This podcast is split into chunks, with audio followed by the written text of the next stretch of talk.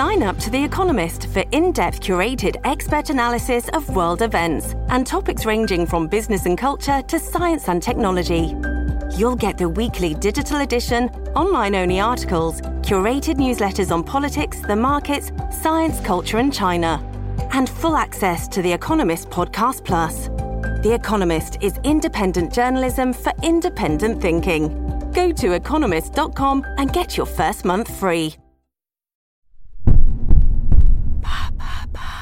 Qu'est-ce que l'Institut du service public ou le Nouvel ENA Merci d'avoir posé la question. Le 8 avril 2021, le président de la République Emmanuel Macron, dans le cadre de la réforme de la haute fonction publique, a annoncé son projet de vouloir supprimer l'ENA, l'École nationale de l'administration, une institution vieille de 76 ans. Elle est depuis plusieurs années déjà l'objet de vives critiques de toutes parts, la qualifiant de simple fabrique d'élite à la française en étant complètement déconnectée du terrain. Je pense que pour faire la réforme que j'évoquais, il faut supprimer entre autres l'ENA. Malgré de successives réformes pour la transformer la moderniser, sa suppression est devenue une menace sérieuse depuis l'annonce du président en avril 2019 à l'issue du grand débat national censé éteindre la crise des Gilets jaunes, en précisant sa volonté de supprimer l'ENA, dont il est d'ailleurs lui-même issu, comme beaucoup d'autres présidents et ministres. Mais pour revenir sur l'histoire de l'ENA et de son projet politique, je vous renvoie à l'écoute de notre épisode dédié. Qu'est-ce que l'ENA?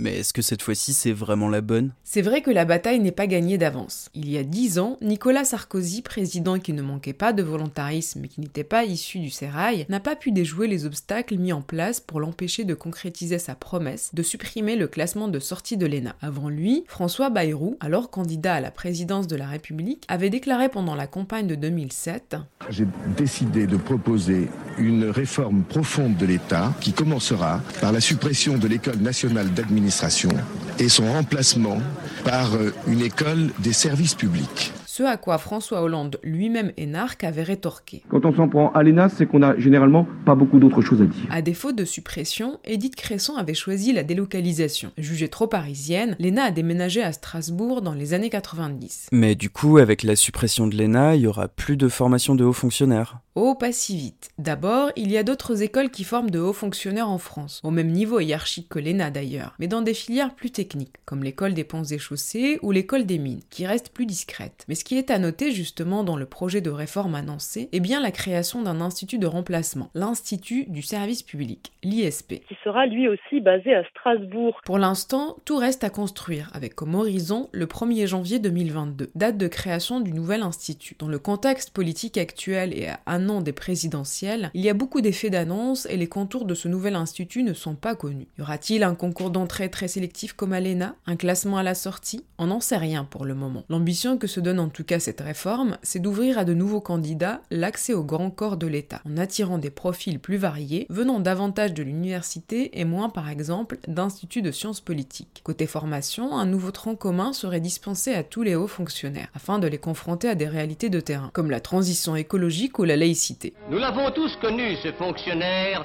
qu'on retrouvait dans toutes les administrations, ce fonctionnaire vieilli sous le harnais et encombré de toutes les manies et de toutes les entraves d'un fonctionnarisme désuet. Tout cela va changer. En tout cas, beaucoup parient que l'esprit de l'ENA survivra au nom de l'ENA. Comme le titrait le journal Libération 1 au lendemain de l'annonce d'Emmanuel Macron, l'ENA est morte, vive l'ENA. Voilà ce qu'est l'Institut du service public ou le nouvel ENA.